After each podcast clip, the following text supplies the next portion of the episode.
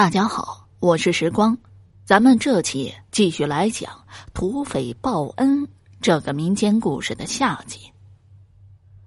万老板当然不愿意，一张状纸啊告到了张德福，知府素来贪财，收受了李举人两千两白银后，反说万老板诬陷好人，将他乱棍打出。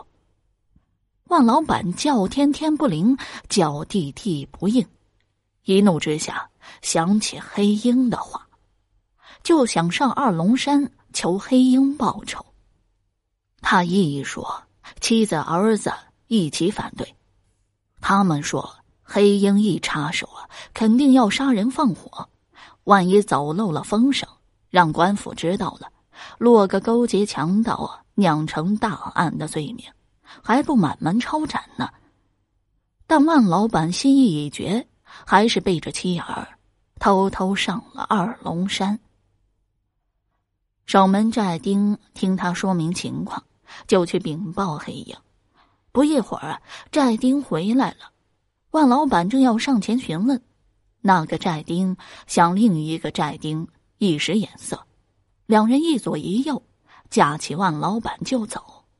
来到一间小黑屋里，把他往墙角一扔，锁上门就走，任他连叫带喊，就是不搭理。万老板心里啊，那个懊悔呀！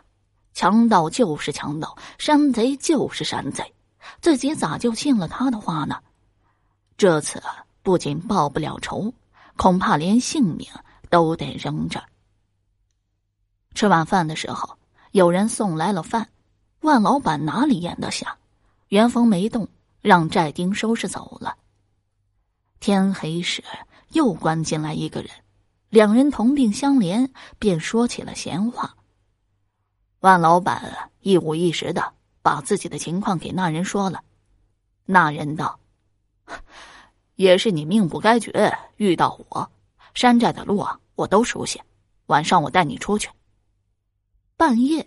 听听四周没动静了，那人便用力掰下窗户上的木棍，先把万老板推出去，然后自己呀再爬出来。万老板深一脚浅一脚跟着他走了半夜，才出了二龙山。天亮的时候，他们来到山下一条官道上，官道上有家卖早点的粥铺。那人道：“你昨天都没吃饭。”再不喝点粥啊，哪有力气回家呀？万老板也真饿了，就跟那人来到粥铺，各要了一碗小米粥，就着咸菜吃了起来。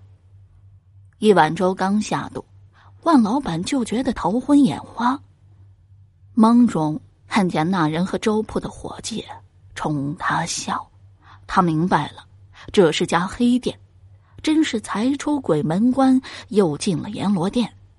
横竖啊，是逃不过这一劫了。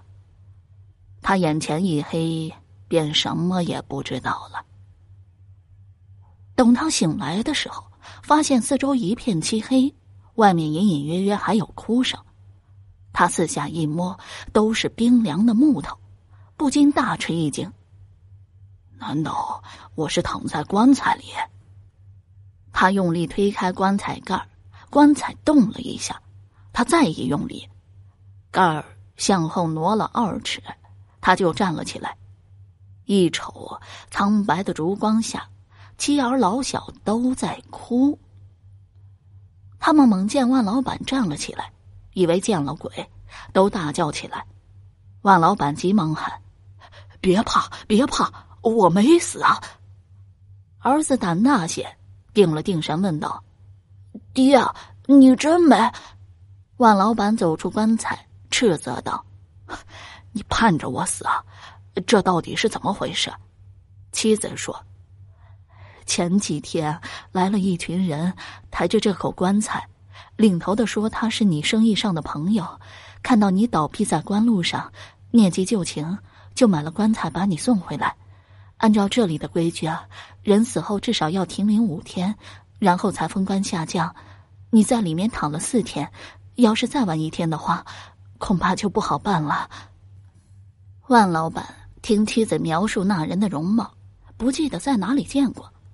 他疑惑的端起一根蜡烛，想看看棺材里有什么东西没有。刚才他躺着的地方还真有一张纸，拿起来一看，上面有四句诗：“三边恩情未能忘，如何报答费思量？恐人知晓多不便，金银财宝棺中藏。”他掀开铺着的被子，下面果然是一层光灿灿的金银珠宝。万老板仿佛又想起了什么，问。这几天镇上发生什么事没有？儿子道：“前天夜里，一伙人闯进了李举人家，杀了李举人，抢走了东西，烧了房子。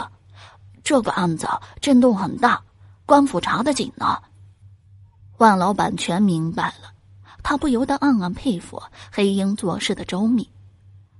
上山时他不见自己，怕的是山寨人多嘴杂，走漏了消息。同屋住的那个人，不用说，是黑鹰的亲信，为的是了解情况。周铺自然是山寨的周铺，周里下了蒙汗药，又用棺材把他送回来，这一招更高。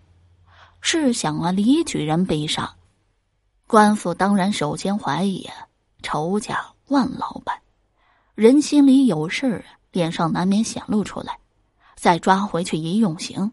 普通人哪受得了？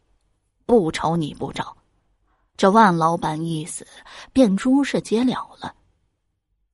第二天，万家照样发丧，把一口空棺材埋入地下，又停了两个月。待风平浪静之后，万老板和家人带着珠宝，向二龙山方向拜了几拜，趁夜黑离开了青阳镇。远走他乡，过起了悠闲的生活。好了，到这儿，土匪报恩这个民间故事我们就讲完了。如果你还对其他民间故事感兴趣的话，点个关注，来个赞，我接下来将会为你讲更多、更加精彩的故事。